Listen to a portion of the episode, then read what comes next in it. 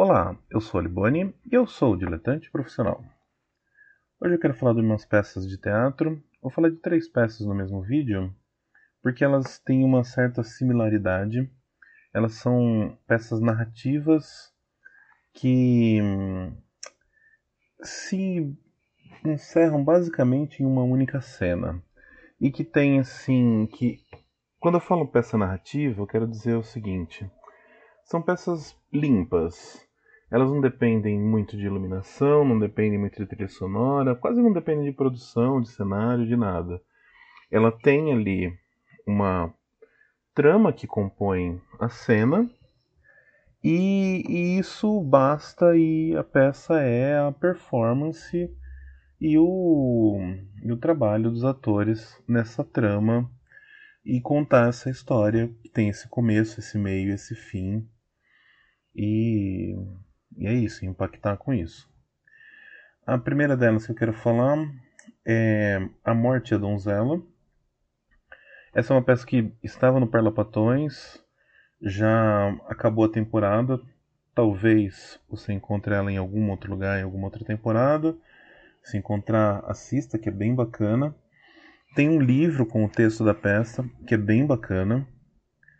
É, a Morte da Donzela ela é uma história vinda lá da ditadura chilena, se passa nos anos 90, no período da transição para a democracia, e conta a história de uma, uma mulher que ela é uma ex-ativista, ela foi sequestrada, torturada ali durante o regime militar, e o marido dela, o que é um advogado que ele tá é, foi chamado para compor aquelas comissões da verdade.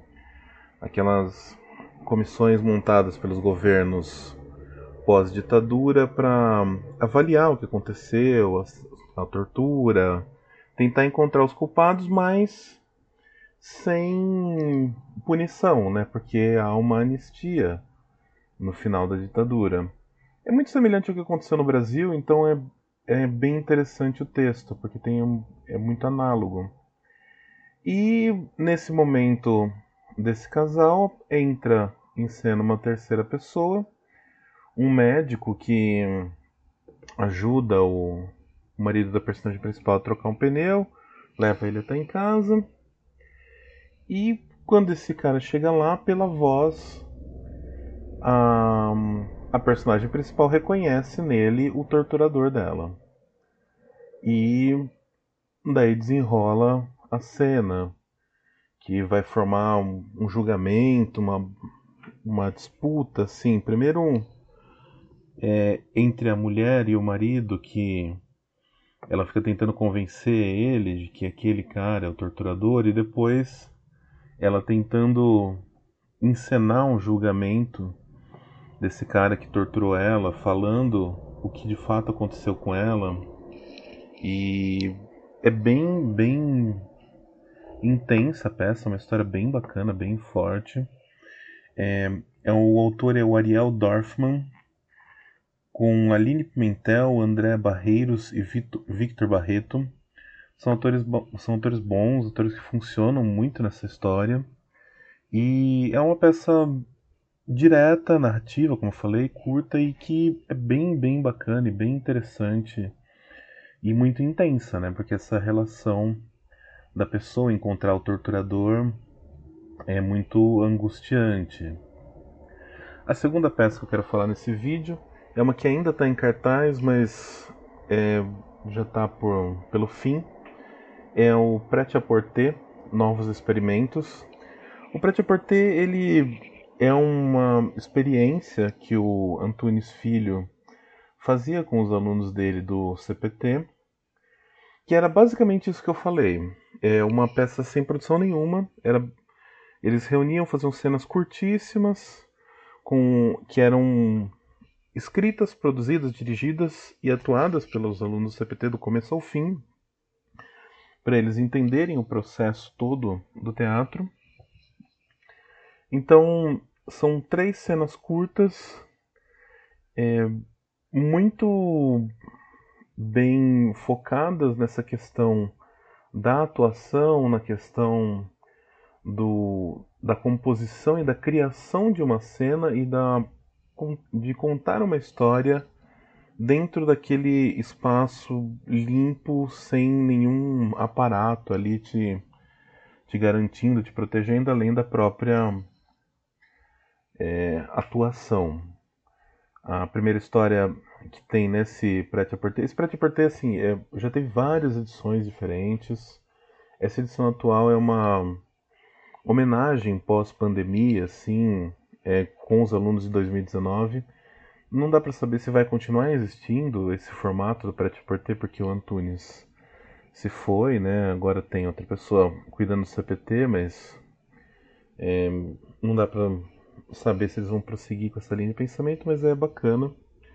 O CPT ele fica no Sesc Consolação. O Sesc Consolação tem um teatro grande embaixo, mas tem esse teatro menor é, em cima que é muito legal, é muito, muito simples e bacana. As, as três peças são uma com o Laércio Mota e a Rafaela Cândido, que chama Borra de Café, que são dois amigos de infância que se reencontram ali na cidade Natal. Tem a Missouri River, com Guilherme Moilacqua e o João Monteiro, são dois detentos conversando ali na, na cada um na sua cela, né, separado. E essa peça é muito, muito, muito, essa cena é muito bacana. Ela tem um jogo físico muito legal, ela tem uma narração muito legal, ela tem um, um, uma construção muito forte em todos os sentidos.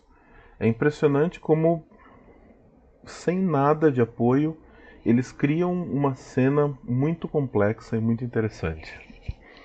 E a última é Canção de Ninar, é, com Osmar Pereira e a Rafaela Cândido, que é um casal que se reencontra ali no, no apartamento e meio que tratam ali da, da perda que eles tiveram.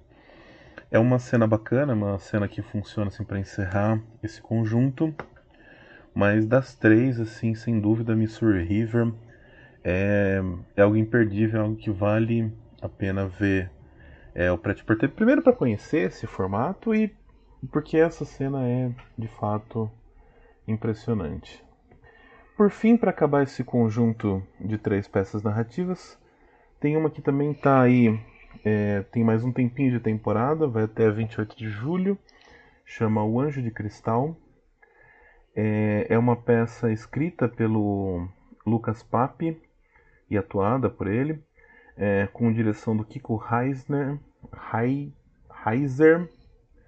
É, o elenco é a Carolina Amaral e o Lucas Pape só. É um cenário simples, iluminação simples, é aquilo que eu falei das outras peças. Se é uma história que se fecha em uma em uma única cena é longa, né? Claro, mas ela se resume naquela única cena e ela trata de um, um cara que vai ali encontrar uma garota de programa e ele fica interessado em conversar com ela e quer saber da história dela, enfim, é esse diálogo e aborda as questões sobre é, a prostituição, sobre relacionamentos dos dois, né, tanto da, da prostituta quanto do cliente. E é uma história muito é, relativamente simples, mas bacana. É, o Lucas Pape ele tem um texto muito legal e ele tem uma pegada meio uma estética um pouco americana, assim. É, essa peça em particular, ela Sim, eu não vou falar exatamente porquê, mas ela hum, tem uma coisa no ar nela, né? Das narrativas no ar, dos, dos filmes, livros, da literatura no ar como um todo, né? Uma e esses personagens, né? Assim, da noite, esses personagens perdidos, como a prostituta, é, esse jogo de é, criminalidade e algo quase marginal assim, faz muito parte dessa estética no ar e, e funciona nessa peça que tem conta uma história ali é, contida ali nela mesma e sem precisar de, de muito apoio. É, é um trabalho de atuação forte, um trabalho de atuação muito bem planejado e que se, se fecha nessa questão da narrativa simples que não depende tanto de produção, não depende tanto de um. É, eu vou dizer espetáculo, mas assim não não é, é, não é num mau sentido não não ter um espetáculo, né? Não é num, num mau sentido de é no sentido de que é uma peça que não precisa de muita coisa. Ela pode ser montada em qualquer lugar e ela vai funcionar com muita facilidade porque o texto é o é o que sustenta essa peça e essa história e essa narrativa contida ali naquele momento. Então é isso. Eu falei aí de três peças, são bem legais, assim, quem tiver oportunidade de ver, se essas peças viajarem, forem para algum lugar. É, a Morte da Donzela, em especial, tem um livro, né, se vocês se interessarem. E eu vou deixar aí na descrição do vídeo o link da, da, da produção, Instagram e etc. para vocês poderem acompanhar. Então é isso. Obrigado. Tchau.